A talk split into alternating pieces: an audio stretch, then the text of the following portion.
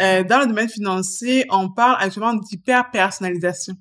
Ouais. Donc, on met, on, donc, parce que justement, avec per- les personnes, on, dans- on, fait, on fait de la personnalisation, maintenant, on fait, veut plus faire de l'hyper-personnalisation. Chaque parcours est unique et différent. Donc, du coup, on va s'adresser à Sarah, Mhm. OK? On va s'adresser à Annick. On va pas s'adresser à quelqu'un du profil de Sarah, non. On va s'adresser à Sarah et à Annick. OK? Oui, j'aime la, j'aime la nuance.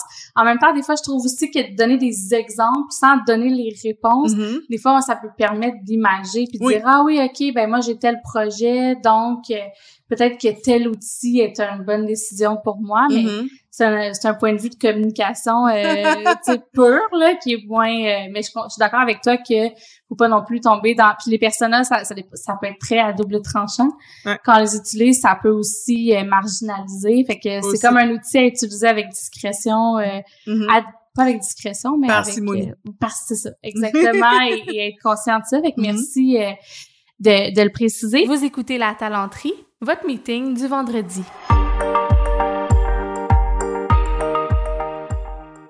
Bon vendredi, bienvenue à ce nouvel épisode du podcast de la talenterie.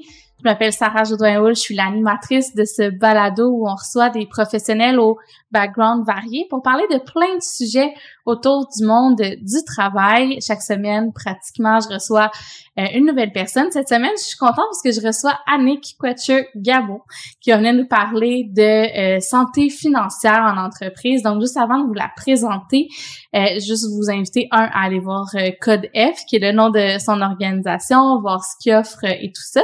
Et aussi, vous remercier de suivre le balado chaque semaine, vous inviter à le partager en grand nombre si vous pensez que ça peut euh, aider des personnes ou être un sujet d'intérêt pour des gens dans votre réseau. C'est comme ça qu'on fait connaître le podcast. Puis nous, ben, ça nous encourage euh, à euh, continuer à vous donner du contenu. D'ailleurs, on a eu plusieurs euh, personnes qui ont pris le temps de nous mettre un 5 étoiles, euh, soit sur la plateforme Spotify ou sur la plateforme de Apple Balado. J'oublie souvent de le dire, mais ça fait une différence aussi. Donc, continuez à le faire, s'il vous plaît. Ça nous aide beaucoup.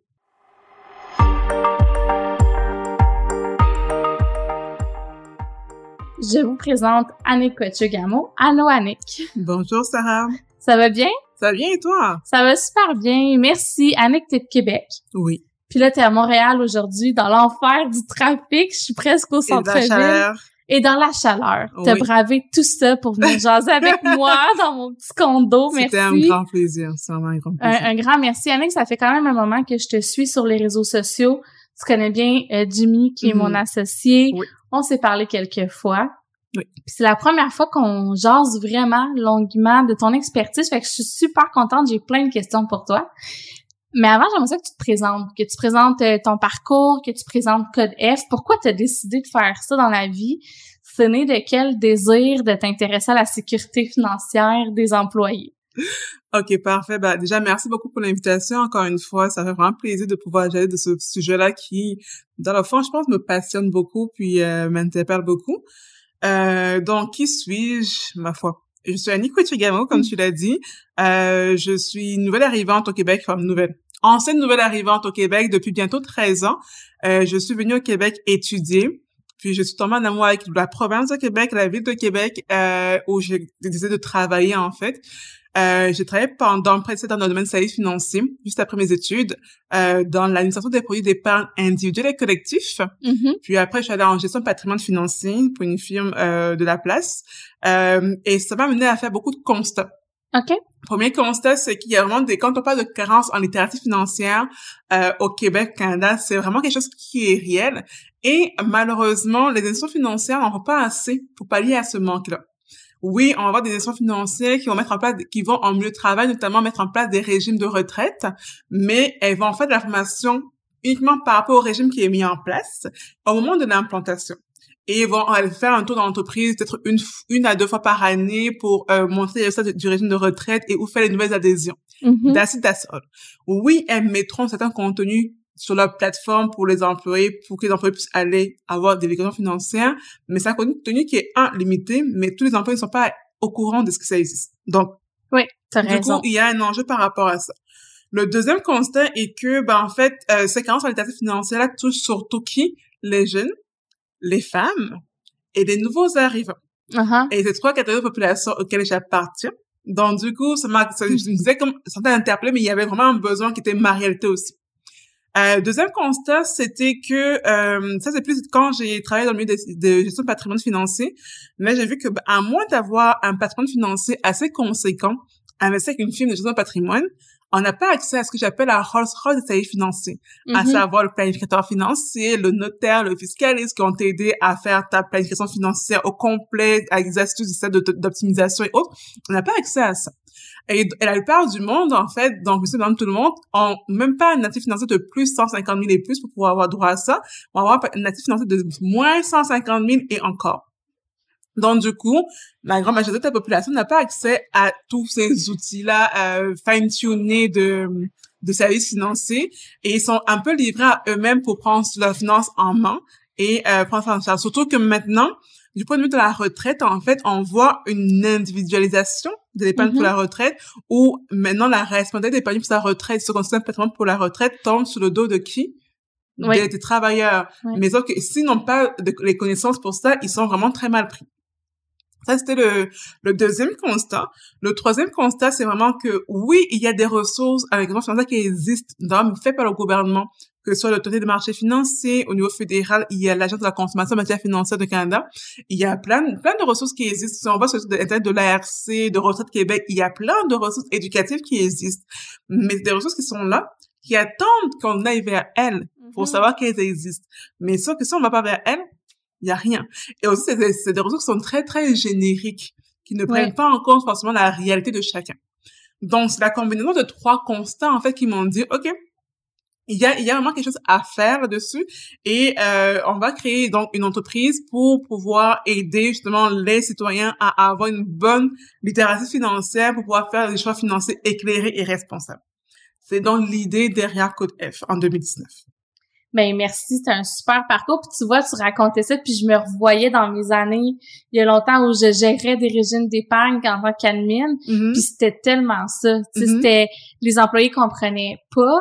Euh, c'était les sites web dans le temps, c'est sûr ça se raffine un petit peu, mais c'était compliqué, c'était pas facile à naviguer. Mm-hmm. euh, puis t'as raison de dire que c'est ça la bonne vieille présentation aux employés. On présente notre régime d'épargne, on essaie de tout expliquer d'un seul coup avec euh, les fonds, les rendements, la planification de retraite en un bloc en une heure par année. Mm-hmm. C'est sûr que les gens sortent de là tout mêlés. Tout mêlés. Et aussi, on voit aussi qu'il y a une profonde inégalité, notamment en termes de bagages scolaires. Si un bagage scolaire euh, à, à l'université autre, tu peux comprendre qu'est-ce que les conseils vont te dire en, en fin d'année, etc. Mais si tu as un niveau, un niveau de secondaire 5 et que tu n'es pas familier avec ces, ces termes-là, tu es perdu et il y a rien qui est fait pour te rattraper dans, dans, le fait que tu es perdu en fait. Ouais, puis et ben j'imagine que tu l'observes, il y a des gens qui sont pas non plus à l'aise avec même si ils ont de l'éducation, il y a des gens qui ça rentre pas tu sais c'est complexe, c'est plate pour certaines, peut-être pas pour toi, mais pour plusieurs personnes, c'est plate de parler de ben, c'est plate, puis ça, ça évoque beaucoup de, de sentiments négatifs. Ouais. Euh, c'est, c'est ça, c'est, on voit beaucoup de, quasiment de, des traumas liés à l'argent, en fait, de parler d'argent et euh, le fait de sentir justement qu'il faut, qu'il faut qu'on se restreigne. Parce que quand on parle de finances, je sais pas pourquoi, les gens pensent qu'il s'agit de se priver. On peut parler de budget, oh, faut que je me prive si on parle d'épargne, oh, faut que je me prie parce que je peux pas consommer tout de suite parce que je mm-hmm. pense à demain. Donc, du coup, ça vient avec une dose d'émotions négatives, en fait, qui font que les gens, justement, ne, enfin, font la politique de l'autruche. Je vais pas regarder ce qui n'est pas beau, mais je mets dans le sable, puis tout ira bien. Ouais. Puis on peut comprendre ça en tant qu'humain, de ta raison, c'est mm-hmm. vrai. Puis on l'observe euh, au quotidien, puis même des fois dans nos propres vies. C'est sûr, c'est plus fun de dépenser que, ah, ma chère, oui. que d'épargner, mais t'as raison. Puis un autre point que, tu vois, quand tu jasais, je disais, ah, ça, c'est, c'est vrai, il y a eu vraiment une, tu sais, il y avait des régimes à prestations déterminées plus disons avant historiquement il y a bon ça existe encore il y a des organisations qui offrent ça mhm. mais il y a quand même eu un espèce de mouvement pour convertir des régimes à prestations déterminées où toute la, la responsabilité de faire les choix euh, dans les placements était sur les épaules de l'employeur donc mhm. l'employé était un peu pris en charge et on, on est de moins en moins vers des modèles comme ça fait que le risque est transféré sur les épaules des employés mais mhm. avec le risque vient aussi les décisions à prendre effectivement fait que c'est quoi la, la, responsabilité? Parce que souvent on dit OK, mais c'est quoi la, la part de l'employeur là-dedans? C'est notre job de protéger la sécurité financière des gens? Euh, à quel point il faut les accompagner? J'aimerais t'entendre là-dessus parce qu'il y a des zones grises quand même. Euh. Ben c'est sûr que euh, beaucoup d'employeurs que je rencontre vont dire oh ben moi à partir du moment que j'ai un régime de retraite en place là j'ai fait ma, ma job à moi et ce n'est pas à moi d'offrir des déclarations financières à mes employés puis de les aider dans ça et on est dans une phase où dans une époque surtout où on parle de l'employeur bienveillant Mm-hmm. OK? Euh, l'employé, l'employé a besoin de sentir que son employeur a son intérêt au, à cœur. Oui. Elle va prendre soin de lui. Et euh, vu que les employeurs se battent pour attirer et retenir les meilleurs talents, c'est vraiment euh, c'est la course à qui prendra le mieux soin de ses employés. Et dans cette course-là, oui, on va voir des employeurs qui vont offrir des cours de yoga, des des des, des de la conciliation travail famille vie, euh, euh, vie familiale, euh, ou bien des des vacances, etc., etc. C'est parfait. Donc, c'est aussi bien d'inclure dans ça la santé financière. Et donc, quand on parle de santé financière, ce n'est pas uniquement le fait de mettre en place un fonds de pension ou bien rien, un CELIC au collectif. Non, c'est s'assurer que l'employé comprenne bien c'est quoi les avantages sociaux les avantages sociaux, oui, mis à disposition et qui mm-hmm. sait comment les utiliser à bon escient. Donc, ça prend donc de l'éducation financière en complément de tout ça. Oui, puis de la communication aussi pour faire valoir, comme tu le dis, les programmes.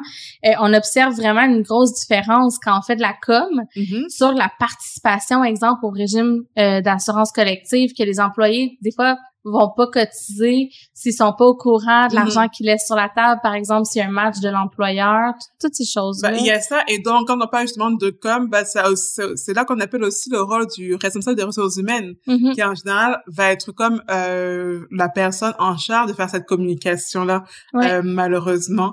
Enfin, malheureusement, heureusement, je, je sais pas, mais c'est la personne en, fait qui, qui est, donc, soit la personne aux ressources humaines, des emplois sociaux, etc., mais ces personnes-là, donc, du coup, ça faudrait dire qu'il faudrait qu'ils soient assez au courant de comment ça fonctionne. Oui. Pour pouvoir mieux l'expliquer aussi aux, aux, employés.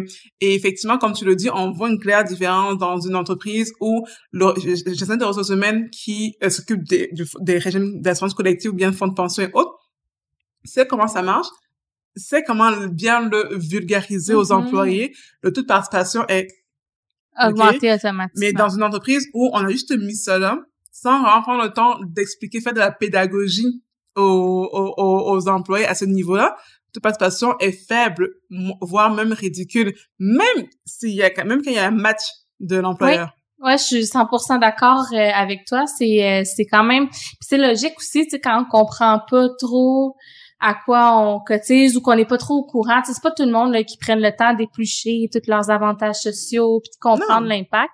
Donc moi je pense qu'on a une responsabilité de mettre en place quand on est capable comme organisation, mais aussi d'éduquer, d'accompagner les gens. Définitivement, parce que le fait, simple fait de donner une biais de paperasse à un employé pour dire, ah, tiens, les avantages sociaux, fais le tour, etc., ça marchera pas. Les gens aiment se faire expliquer. Oui, mais ça, là, on va en parler, les, les livrets des assureurs c'est dur à comprendre. Tu sais, c'est comme, je sais pas si c'est encore comme ça, mais moi, les derniers que j'ai vus, c'était encore ça. Là. C'est, c'est une espèce de grosse brique avec euh, ton profil d'investisseur, euh, mm-hmm. l'explication du régime. Euh, tout, tout est là, puis c'est comme, c'est genre 60 pages pour c'est impossible C'est impossible à lire et c'est très aride aussi. C'est oui, très, très, très aride. Ouais. Donc, euh, il y a des choses à faire là-dessus, puis ça peut mm-hmm. faire une, une, différence. On va inviter les gens aussi à regarder peut-être ce qu'ils ont à l'interne. Des fois, on a des affaires, puis on oublie de les redistribuer, puis de faire des rappels. Fait que des fois, c'est juste ça. Euh, mm-hmm. ça peut faire une grosse différence tu as parlé de mettre en place des choses pour prendre soin des gens comme mm-hmm. employeur. Moi, c'était de la musique à mes oreilles parce que, tu sais, évidemment qu'on est rendu là, je pense, euh, aujourd'hui, les, les, gens cherchent des milieux de travail sains. Mm-hmm. Oui, on veut générer de la performance, mais de la saine performance, puis pour ça, il y a un contexte. Mm-hmm. Tu sais, tu parles de l'impact de la santé financière. Il y a des liens aussi avec la santé mentale à faire. Est-ce que tu veux nous en parler un peu de, de ce, sans dire que tu je sais que t'es pas spécialiste en santé mentale, mais qu'est-ce que toi tu observes dans les organisations? Ben, En fait, ce que j'observe, puis ce, ben, aussi ce que euh, il y a des analystes qui l'observent, en fait, c'est l'impact entre santé financière, stress financier et santé physique, mentale et sociale. Euh, je veux dire notamment le fait que en 2019, quand je commençais avec Code F, on parlait surtout de stress financier, Maintenant, on parle d'anxiété financière. Ah. Euh, il y a un, un, une étude de Centraide euh, du Grand Montréal en, deux- en à l'automne 2022 et à, à- au printemps 2023 qui parle carrément d'anxiété financière. Donc, euh, et qui dit que 86% des Québécois disent avoir ressenti de l'anxiété financière sous diverses formes. Ouais. Donc là, on, on voit déjà une détérioration de la situation. C'est plus juste un simple stress, c'est de l'anxiété. Parce que quand on parle de stress financier, euh, comme j'aime bien le dire, c'est en fait, une réaction du corps face à une menace réelle ou, per- ou perçue. La menace étant euh, les difficultés financières concrètes. Ouais. Et là, quand on parle d'anxiété, donc c'est vraiment, on est en train d'anticiper Mhm. des problèmes à venir. Et dans le contexte actuel, ça se justifie très bien parce qu'on parle de cherté de la vie, hausse des taux d'intérêt, etc., etc. Donc, du coup, oui, l'anxiété financière est vraiment là. Mais donc, du coup, ce stress-là, bien, cette anxiété va avoir des effets sur la santé physique, notamment en termes de euh, euh, maladies cardiovasculaires, AVC, Mhm. notamment, mais aussi la santé mentale. On parle de euh, et les, les éléments qui sont en lien surtout avec les troubles du sommeil. Euh, donc troubles du sommeil qui va avoir des, éléments d'anxiété, dépression, Oui. parfois. Et euh, une donnée que j'ai par rapport à ça, c'est une donnée qui date de 2016, donc pré-pandémie, pré aux d'intérêt, mais qui pour moi est quand même assez très parlante. C'était une donnée du Centre d'intervention budgétaire de la Mauricie, le CIBES, en 2016, OK, qui a été publiée par, euh, par Banque Monivie par après, mais date de 2016, qui disait que 94% des personnes aux prises avec des enjeux de, euh, de dette euh, disent, avouent souffrir de problèmes de santé mentale. 95% de problèmes de santé physique. Wow. Et parmi ce monde-là, 47% avouaient avoir eu des idées suicidaires. 87 Non, 47. Ah, 47, OK. Mais même à ça, c'est Même à ça, c'est immense. là. Ouais, ouais. OK? Et ça, c'était en 2016, je dis bien. Ouais. Et on l'a vu que avec la pandémie, avec la hausse actuelle des taux d'intérêt, ça a encore, ça, encore beaucoup plus, plus mis en exergue. Mhm. Un autre exemple, notamment, de l'impact du stress financier sur les relations euh, familiales, amicales, de couple, c'est que en janvier 2021, on parlait d'une d'une recrudescence des cas de séparation au Ouais. Québec. Et les deux principales causes, c'était quoi? C'était les enfants et l'argent. Mhm. Ouais. OK? Ça, c'était en 2021. En 2023. Aïe, aïe, aïe. Donc, c'est là, c'est là qu'on voit justement vraiment beaucoup l'impact du stress financier ou de l'anxiété financière sur la santé physique, mentale et sociale. Et aussi bien dans la vie privée de l'individu que dans sa vie au travail. OK? Parce Mhm. que si on parle de, de l'impact négatif du stress financier dans les relations conjugales, imaginez dans les relations de travail. Ah, ben c'est clair. Imaginons Mhm. sur au niveau du roulement personnel, Mhm. etc., etc. Donc, c'est vraiment des éléments qui sont très, très importants.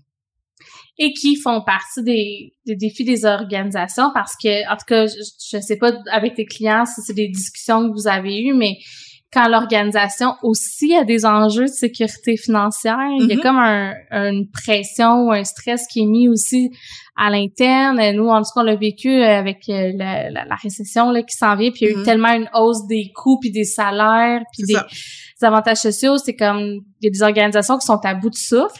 Oui. Puis les employés le ressentent. Fait que là, la sécurité financière de tout le monde est ébranlée. Ben, c'est ça parce que justement, ça vient aj- s'ajouter à ça l'incertitude économique.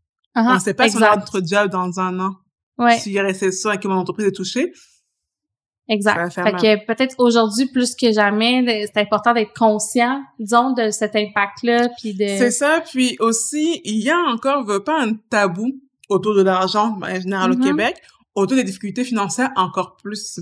Dans une ère où euh, les, réseaux, les réseaux sociaux ont mis euh, la place, où le voisin gonflable n'est plus juste mon voisin de quartier ou bien d'appartement, mais il peut se situer en Chine ou bien aux États-Unis, mais c'est quand même mon voisin gonflable parce que je, je le vois via les réseaux sociaux. Ouais. Euh, donc, il y a une stigmatisation, une stigmatisation par rapport aux difficultés financières, aux, aux enjeux financiers, qui font que les gens ont de la difficulté à en parler, à le Ouais. verbaliser, et même à demander de l'aide. T'as raison. OK? Euh, donc, elle veut la main pour dire que, ouais, moi, ça va pas si bien que ça parce que, justement, on a honte. Et notamment, en 2019, il y a une donnée, je pense que c'était euh, Financial Planning Canada, FA Canada, qui disait que 46% des Canadiens disaient ressentir de la gêne, voire de la honte, à demander de l'aide par rapport à leurs problèmes financiers, même si leur situation, financière se détériorait. Mhm. Euh, donc, moi, quand on entend des employeurs qui disent que, qui disent que ouais, mais moi, mes employés, ils en parlent pas de difficultés financières, fait que du coup, je pense qu'on est correct. Il dit, Ouais, Hmm, sûrement que non. penser, c'est bien. Mais tu vois, nous, on le mesure, puis dans, dans les diagnostics organisationnels, on a quelques questions, puis souvent, on le mesure, tu sais, leurs préoccupations financières, puis c'est des fois, c'est des affaires vraiment de base, là, genre, j'ai de la difficulté à joindre les deux bouts au Mhm. quotidien.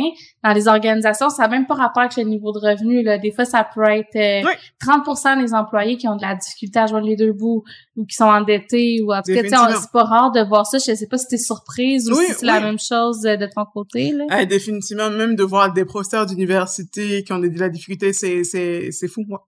Ouais, puis souvent on a l'impression ah ben non mais chez nous les gens sont bien payés, ça n'a pas rapport, tu sais Ah, les dépenses sont sont en conséquence des Mhm. revenus ou tu sais des fois plus là. C'est ça. Fait que ben merci de, de parler de ça parce que c'est vrai qu'il y a le côté tabou puis on a comme l'impression des fois ah pas chez nous.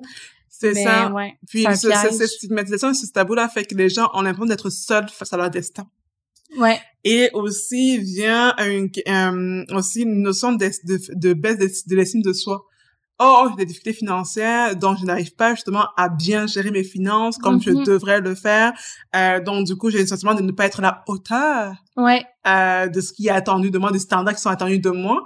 Mais c'est vrai qu'en même temps, si on m'a jamais appris comment gérer mes finances, comment suis-je supposée savoir? Oui, mais effectivement. Puis tu vois, quand tu parles de de pas être à la hauteur, c'est, ça me semble très normal. Puis tu me dis, il y a aussi des gens qui, dans leur quotidien, quand t'es vraiment endetté, là, quand t'es dans une spirale, là, que tu te fais appeler par des créanciers, puis t'as peur de perdre ta maison, puis c'est comme une boucle, ça doit être euh, très, très prenant et tu c'est dur d'avoir un stress plus grand que ça, Ben, je pense. ça. là. Et les- des- il y a différentes données euh, qui montrent que les gens passent en moyenne euh, deux heures par jour à gérer leurs problèmes financiers ou bien à se soucier de leurs finances dans deux heures où ils sont éveillés, ou bien à peu près en moins trois heures semaine à gérer leurs problèmes financiers sur le milieu de travail. C'est énorme, hein, quand C'est même. énorme. Euh, L'Institut national de la paix, en septembre 2022, disait que ça coûtait à peu près 40 milliards de dollars euh, aux entreprises canadiennes, ce stress financier-là. Wow. OK? On parle même pas au niveau de la société. Un exemple. Aux États-Unis, euh, en 2021, euh, c'était une donnée, je pense, de Money Awareness, euh, qui disait que le, le manque de littératie financière de la population coûtait à peu près 321 milliards de dollars à la société américaine dans son ensemble. C'est- Il n'y a pas de de, de données de ce type-là au Canada, mais je suis pas sûre qu'on serait si loin que c'est ce chiffre-là. Ah oui, t'as- selon toi, ça serait dans les peut-être un petit peu moins Un, petit- un petit ok, peu moins, mais quand même, oui. proportionnellement. genre. Oui. Ah wow, mais c'est quand même euh, c'est quand même majeur puis en même temps ça fait plein de sens parce que c'est un peu comme le- la, la fameuse pyramide de, de Maslow là Ouais. quand ta sécurité de base est menacée, ben Ben, c'est ça. c'est dur d'être dans la performance Mm, puis euh, de créer de la valeur.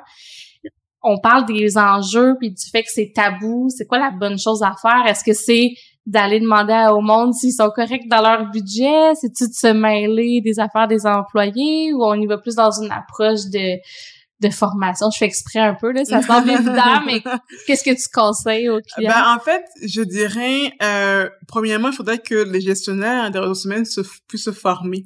Pour savoir qu'est-ce qu'ils peuvent faire dans, leur rôle, en fait, sans forcément être des experts en finances personnelles ou des coachs financiers, mais qu'est-ce qu'ils peuvent faire, mais aussi quelles sont les ressources disponibles dans l'entreprise? Tu en parlais tout à l'heure, ok? Euh, donc, de faire d'ailleurs ce tour de ménage-là, et aussi, moi, je suis de ceux qui pensent qu'il vaut mieux prévenir que guérir. Donc, du coup, euh, de mettre en place un programme d'éducation financière. Euh, en général, quand on fait, on parle donc d'ateliers, c'est, on recommande à peu près trois ateliers par an pour les employés sur diverses thématiques, ok? Que ce soit sur comment faire un budget, comment é- épargner, comment investir, comment se protéger juridiquement en termes de finances personnelles, comment euh, faire sa déclaration d'impôts, etc. Bref, offrir aux employés une diversité de sujets et il, y, a- il y en a, c'est sûr qu'il y en a un qui va, qui va les intéresser. Oui, probablement. Et, euh, et justement, donc, fait de la formation de la prévention. Et donc, justement, en tant que gestionnaire de ressources humaines, si on s'est formé, je pense qu'on aura l'œil hagard à comment faire pour identifier un employé qui aurait de la détresse Mhm. financière et donc pouvoir faire de, hum, ça, un accompagnement plus ciblé que de faire de, de, de, de, de, de annonces à tout le monde qui risque de propager la stigmatisation. Alors que si justement en tant que gestionnaire, ben, on a un œil de lynx un peu pour dire Mhm. que là, toi, mon employé, je vois ça va très bien, etc. Je vais avoir une conversation avec toi pour essayer de comprendre c'est quoi ta situation, puis voir si moi, à mon niveau, je peux t'aider, ou bien si je peux te référer à des ressources qui seront t'aider. Je pense que c'est la meilleure chose à faire. on entend des fois des employeurs qui ont avancé de l'argent aux employés pour les aider à sortir de situations. Mm As-tu une opinion là-dessus? Est-ce que c'est à faire, à ne pas faire? Quoi faire attention? Ben, en fait, ça, c'est, ça, c'est une, méthode de guérison. Mm-hmm. Le feu, le feu à pogner, on essaie de l'éteindre comme on peut. OK? Mm-hmm. mais, euh, ça, c'est quelque chose qui peut être fait, mais à compléter avec notamment de l'accompagnement individualisé en mener l'employé à aller voir un coach financier, qui n'est pas un conseiller financier, qui n'est pas un planificateur financier, mais un coach financier, qui va pouvoir justement avec lui faire un diagnostic complet de la situation pour savoir, OK, d'accord, si tu es arrivé à manquer d'argent à un moment X, pourquoi? Mm-hmm. OK? Et si c'est la première fois, bien, on voit que quand on fait, par exemple, ton budget, on voit que ton, budget est, est, déficitaire de manière, euh, de manière courante, récurrente. Et donc, justement, qu'est-ce qu'on peut faire pour s'assurer que ta situation financière va se rétablir de manière durable? Oui. OK? Parce que oui, le fait de, de prêter de l'argent aux employés, c'est un quick fix. C'est un pansement qu'on met là. C'est pas ça mhm. qui va guérir la plaie. Il faut identifier qu'est-ce qui a causé la plaie, comment est-ce qu'on peut la nettoyer vraiment. Moi, moi beaucoup de gens m'entendent beaucoup parler du fait qu'il faut prendre le mal à la racine. Oui. OK? Donc, prêter, c'est juste, on, on, on est en train de voir juste un symptôme. C'est qu'est-ce qui cause ce mal-là? Et comment est-ce qu'on peut le prendre à la racine? Ben merci pour ça. Puis tu as parlé quand tu as donné ton explication de on va prendre un coach financier et non un planificateur financier. Mm-hmm. Je veux t'entendre euh, sur ce point-là qui est quand même euh, Oui, euh, ben en fait c'est ce qu'on fait nous à Coach F, on est des coachs financiers, mm-hmm. OK? Donc nous on n'est pas des planificateurs financiers, je le dis bien, on n'est pas des conseillers financiers non plus, on ne vend pas de produits financiers. Aha. La nuance, elle est La nuance, elle est surtout là. Une nuance importante dans, le sens où on n'est pas rattaché à une institution financière quelconque et on n'a pas de vente de produits financiers, on ne pas revenir à, commission du tout là. Ce qui fait que les gens vont se sentir beaucoup plus écoutés par nous. On mm-hmm. va les écouter, on va faire avec eux un diagnostic de la situation financière, mettre en place un plan d'action pour améliorer la santé financière de manière durable, puis faire un suivi régulier. Mais je, je dis qu'on n'est pas non plus des planificateurs financiers, dans le sens où il y a certains actes réservé au rôle de planificateur financier, notamment ce qu'on appelle faire un plan financier sur les sections de la planification financière que nous, on ne fait pas.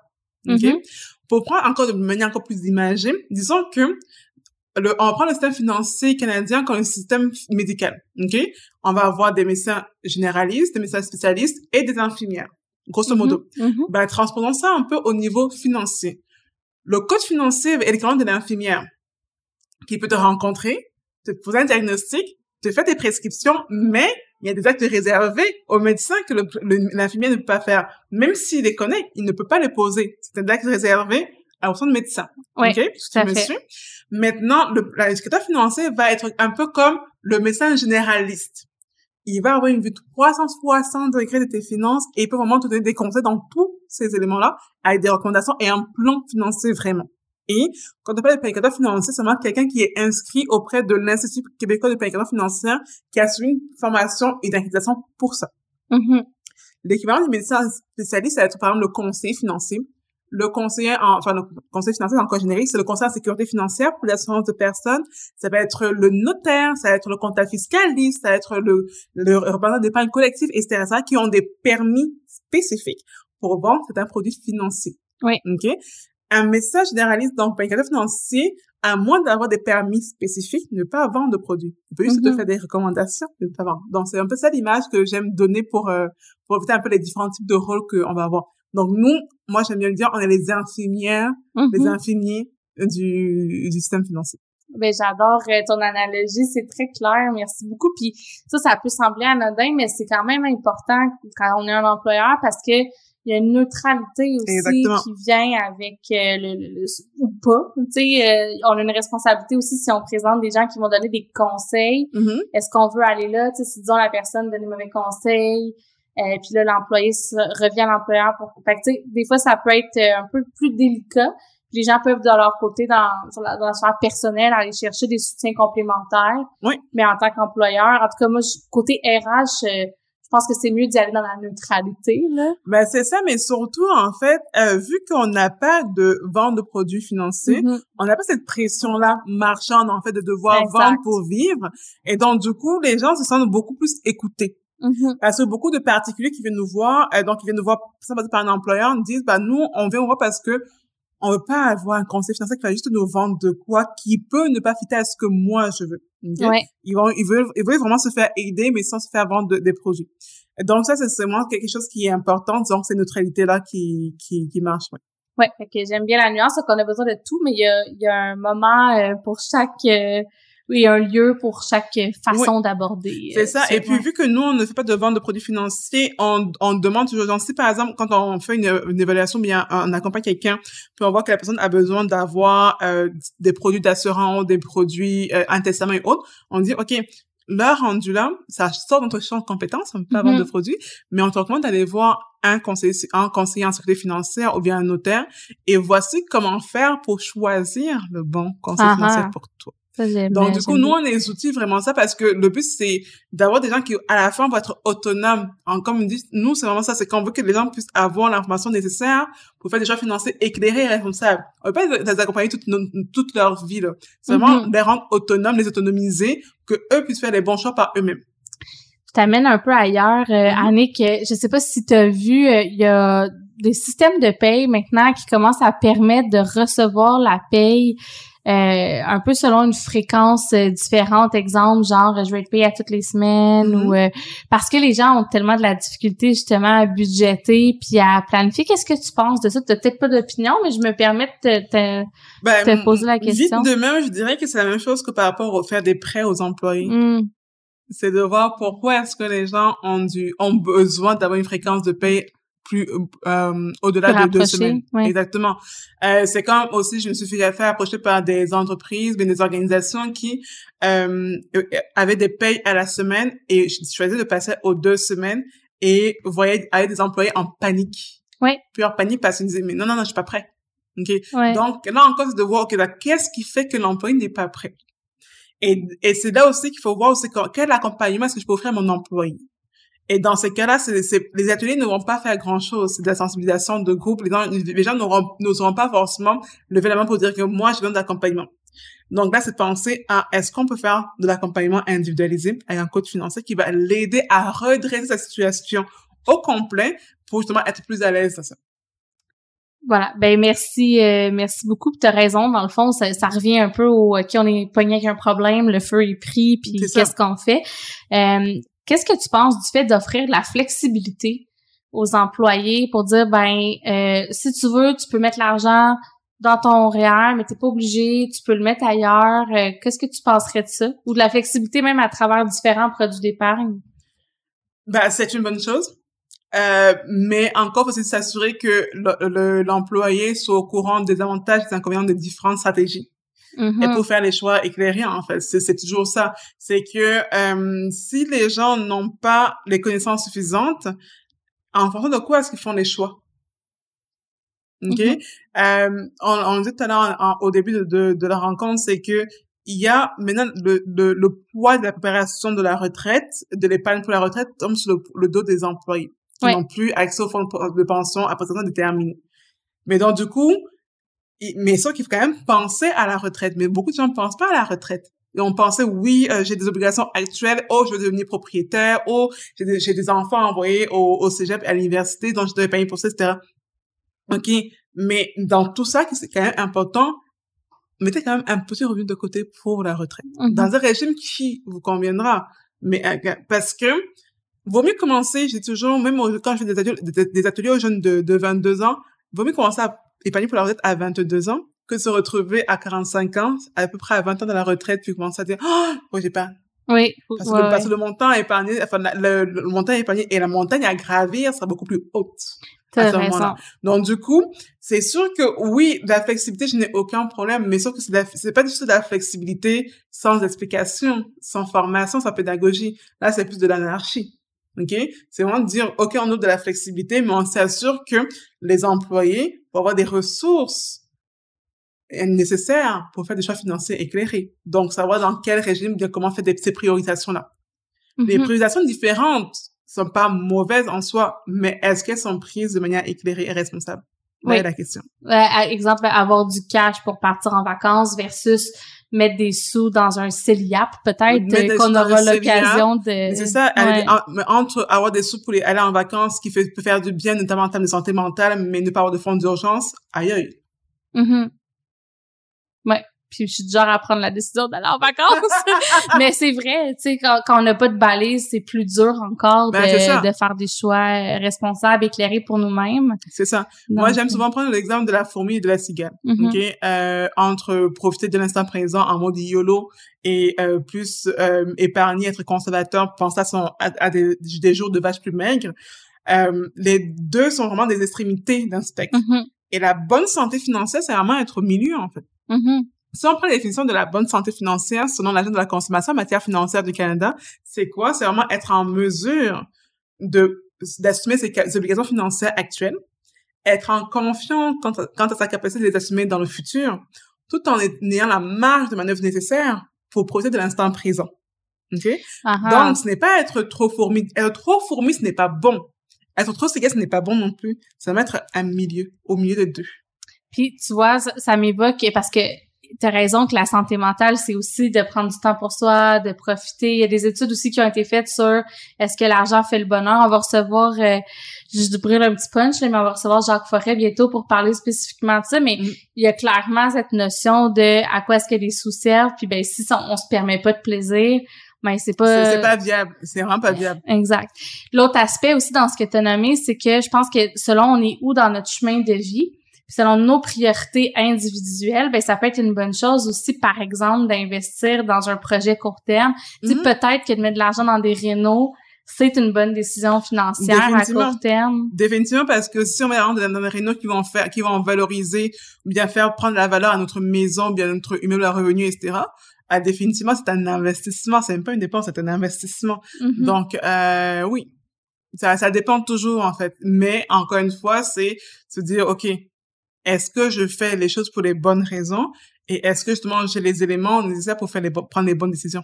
Ouais, fait que comme employeur, ben outillé, puis euh, souvent l'approche par persona peut aider d'expliquer des, Mhm. tu sais, sans dire aux employés quoi faire, de dire ben telle personne a tel profil, puis pour telle raison, elle a fait tel choix. Ça peut aussi d'être des fois aider à s'imaginer. Oui, et, et, et encore, et encore, euh, l'approche par personnage, ça, ça, ça revient un peu à mettre les gens dans des boîtes.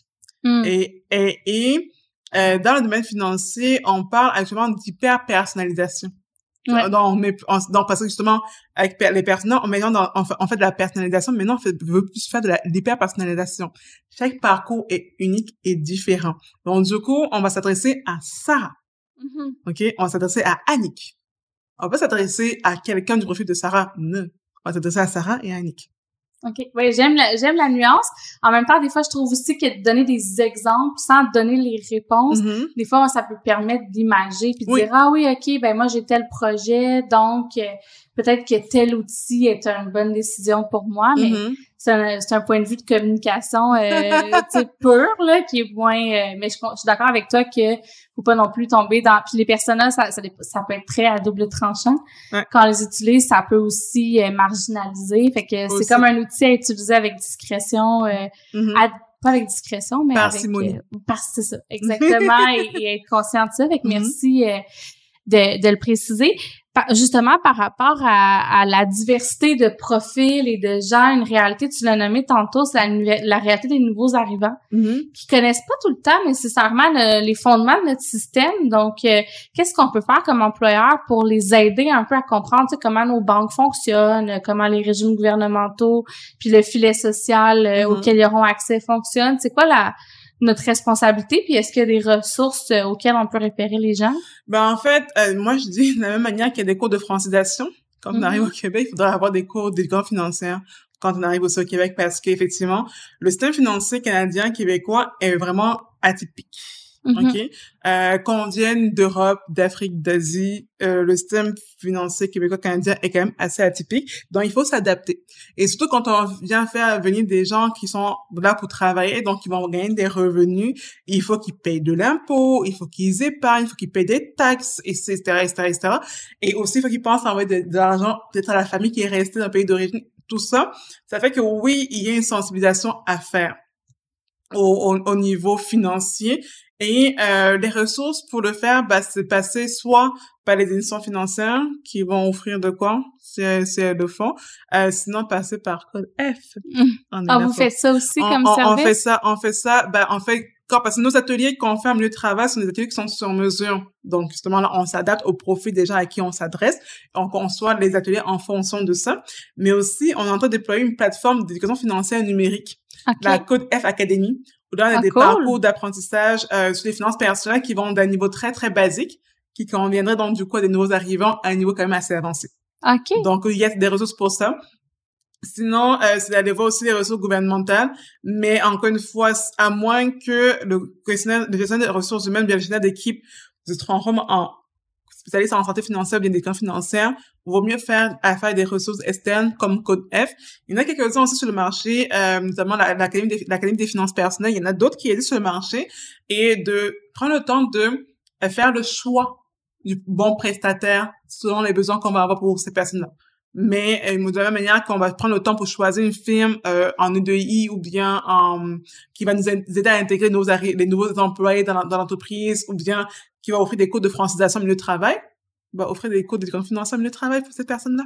Mm-hmm, mm-hmm. Ça peut être une super façon de soutenir d'avoir un impact vraiment important là, tu sais, ben, sur euh, la, le succès de, de ce projet de vie-là au Canada de l'employé, tu sais, parce ben, que c'est un gros changement. Hein. Ben, c'est un gros changement, puis aussi, justement, on veut permettre, permettre une intégration, mm-hmm. une inclusion.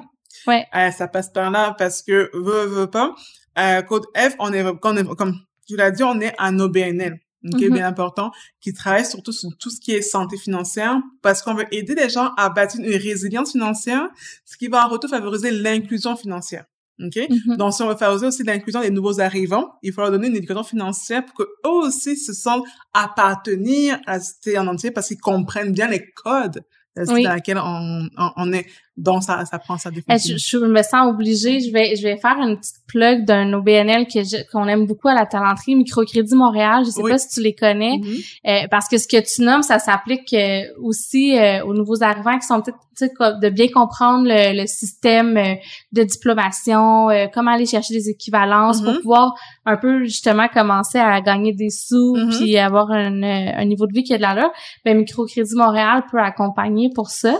Avec des micro-prêts, oui. Ouais, pour, pour aider à faire des formations supplémentaires, je pense. Ouais, ouais mais ils aident aussi à savoir euh, comment, euh, quel euh, en fait, ils peuvent leur prêter les sous nécessaires pour faire comme l'équivalence de diplôme, mais aussi les matchs avec des professionnels qui connaissent le milieu, mm-hmm. puis aussi tout le volet entrepreneur. Donc les gens qui sont qui, sont des nouveaux arrivants mais qui ont comme un profil entrepreneur, mm-hmm. ou même des gens du Québec euh, qui sont marginalisés, qui ont moins accès aux prêts. Mm Fait que sont comme là-dedans. Fait que c'est notre cause chouchou à la talenterie, donc euh, je voulais en parler, mais tu as tellement raison que on n'est pas tous égales euh, mm-hmm. devant la connaissance du système québécois, là, tu sais. Définitivement. Par rapport justement au profil aussi varié, on a jasé avant d'enregistrer, je te racontais une histoire où un client qui comprenait pas pourquoi euh, certains employés refusaient d'adhérer au programme d'épargne. Ils disaient, voyons, tu sais, moi, comme employeur, je leur donne de l'argent. Mm-hmm. Puis c'est en jasant, euh, puis moi, ça a donné là, que j'étais au courant de ça. Je suis pas du tout spécialiste en, en EDI, mais j'avais eu dans ma vie une personne euh, musulmane qui m'avait parlé de dans, de sa façon de voir les finances. Puis il y avait pas, cette personne n'était pas aisa, pas à l'aise, en fait, de mm-hmm. faire de l'argent provenant d'intérêts. Mm-hmm. Donc, toi, est-ce que tu es au courant un peu de, de cette réalité-là? Ça fait-tu partie des, des ben accompagnements que vous pouvez offrir? Ben, en fait, ben, ça entre dans le cadre de l'accompagnement individualisé, mais oui, euh, il m'est arrivé d'avoir une cliente que j'accompagnais dans sa préparation à la retraite qui était mal à l'aise à l'idée de faire des, de, du rendement de mm-hmm. l'intérêt parce que dans ses pratiques, parce qu'elle était plus euh, enfin, familière avec les pratiques de oui, c'est ça. Euh, elle n'était pas à l'aise à l'idée de faire du profit, de l'intérêt, etc., etc. Et donc, c'est juste, justement travailler à comprendre cette personne et de voir qu'est-ce qu'on peut faire. Est-ce parce qu'il y a d'autres produits financiers qui peuvent être là, ou bien juste de dire, OK, ouvre un compte bancaire, c'est ça, euh, qui, même si c'est pas, qui n'est pas placé, qui n'est pas que sur dans les SPG et autres, mais ouvre un compte bancaire, etc., ou au moins mettre ton argent quelque part, au lieu de mettre, de le laisser à la maison. Donc, du coup, bah, ça fait partie justement de l'accompagnement individualisé, qui est l'importance aussi de, de ça, parce que ces profils-là, qu'on en voit de plus en plus au Québec parce qu'on accueille de plus en plus de travailleurs mm-hmm. étrangers ou bien de nos arrêts au Québec, bah, il y a justement une diversification de la population québécoise, une diversification des profils, euh, euh, des profils de la société, donc des personnes qu'on doit accompagner aussi. Oui. Mais moi, j'aime le dire qu'en finance, le one size fits all, excusez-moi l'anglicisme, ne, ne marche pas. Non. Parce que justement, euh, le cas de la dame euh, qui est différent, parce que même des gens qui viennent de la- du même pays, qui auraient peut-être les mêmes croyances, sont pas forcément affiliés à la- aux mêmes pratiques. Exact. Fait qu'on peut pas non plus généraliser dire toutes les personnes issues de la, tu sais.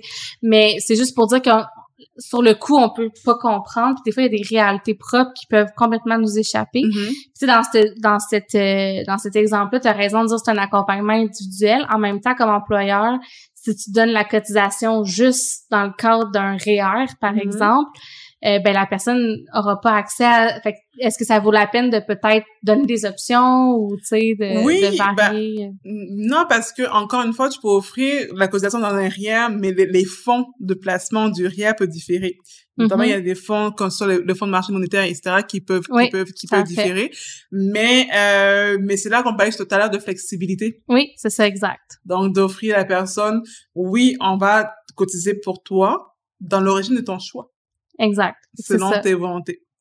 Puis ça, c'est des choses qu'on, c'est des conversations qu'on est peut-être pas habitué d'avoir, autant sur l'accompagnement individuel que sur s'assurer que on a une variété de d'offres là, tu sais, euh, pour les employés, ouais. Mais vu comment le monde évolue et que euh, on va justement vers une diversification des profils, une diversification de la société, il, il va falloir qu'on aille vers ça. Tout à l'heure, je te parlais de- du fait que dans le monde des finances, on est vraiment en train d'aller vers l'hyper-personnalisation du Ouais. parcours client. Bah, c'est ça, c'est de dire que on met plus des gens dans des boîtes, on met Mhm. vraiment des gens, on va dire, OK, qu'est-ce qui est Sarah, qu'est-ce qu'elle veut, c'est quoi ses aspirations? Et comment est-ce qu'on peut designer un pro un, un produit ou bien euh, des, des oui des produits pour elle en fait selon ses besoins? Est-ce que tu me parles des fonds cycle de vie, c'est un peu ça, Euh, avec les profils puis l'âge, puis ça les- s'adaptait automatiquement? Ben, les, les fonds cycle de vie, c'était encore à l'époque de la personnalisation. OK. Euh, c'est on- on- ils sont en train de passer au, au, au- au-delà de ça en fait, c'est de dire justement OK. pour Sarah. Pas pour quelqu'un qui est né la même année que Sarah ou bien qui est une femme comme Sarah et Sarah. Non, OK. OK. pour Sarah. OK. Ben écoute, euh, ça sera euh, intéressant à suivre aussi l'évolution Mhm. du marché parce que tu vois, il y a encore quelques années, c'était la, la panacée, là, les fonds cycle Oui, de vie, vie, oui. c'était comme next level, euh, Effectivement. ça s'adaptait. Donc, euh, super, ben, on pourrait continuer à suivre ça. Puis d'ailleurs, pour ça, on va te suivre Oui. sur les réseaux sociaux. Tu es très active sur LinkedIn. Moi, je te suis. D'ailleurs, tu as gagné un prix récemment Oui. euh, de Radio-Canada, de CBC, en Un fait. DCVC, ouais. Euh, enfin, c'était pas, c'était pas tant un prix, c'est vraiment une nomination parmi les, enfin, le terme c'est en anglais, Black Changemaker, donc les, les acteurs d'influence euh, et des changements. Ben, en tout cas, Ouais. bravo. J'ai vu ça passer dans mon feed. Puis plein d'autres choses que vous faites. euh, Vous êtes euh, vraiment partout. Donc, on, on était euh, très actifs, effectivement. ouais. Donc, Mm. on va continuer à vous suivre. On va mettre le lien aussi vers le site de Code F, bien sûr. Si les gens ont des questions, je les invite à te contacter directement. Tu vas leur répondre plaisir. dans LinkedIn. Oui, euh, sur LinkedIn, même par courriel. Mon adresse courriel est très facile, donc euh, tu pourras mettre le, le lien aussi. Oui. Puis aussi, euh, je dirais de rester à l'affût parce qu'on, justement, tu dis qu'on fait beaucoup de choses. Ben là, on prépare une grosse campagne pour le mois de la littératie financière, qui au mois de novembre, on fait beaucoup d'initiatives, dont notamment un défi qui s'appelle le défi Mon budget pour le temps des fêtes, OK. pour inciter les gens à au moins faire un budget pour le temps des fêtes pas se restreindre, mais planifier les dépenses qui vont s'en venir. Puis, on va aussi organiser une clinique de planification financière gratuite. On Ah, recrute des cool. planificateurs financiers qui vont venir rencontrer des personnes de manière bénévole pour leur donner des conseils. Ben, merci beaucoup, Annick. Merci à toi. Euh, Je te souhaite une bonne fin de journée, puis on se reverra euh, un ces quatre. Je suis sûre qu'on va se croiser soit à Québec ou à Montréal. Là, on est des Définitivement. citoyens du monde. Définitivement. À Merci bientôt. beaucoup pour Merci. l'invitation. Bye À bye. bientôt.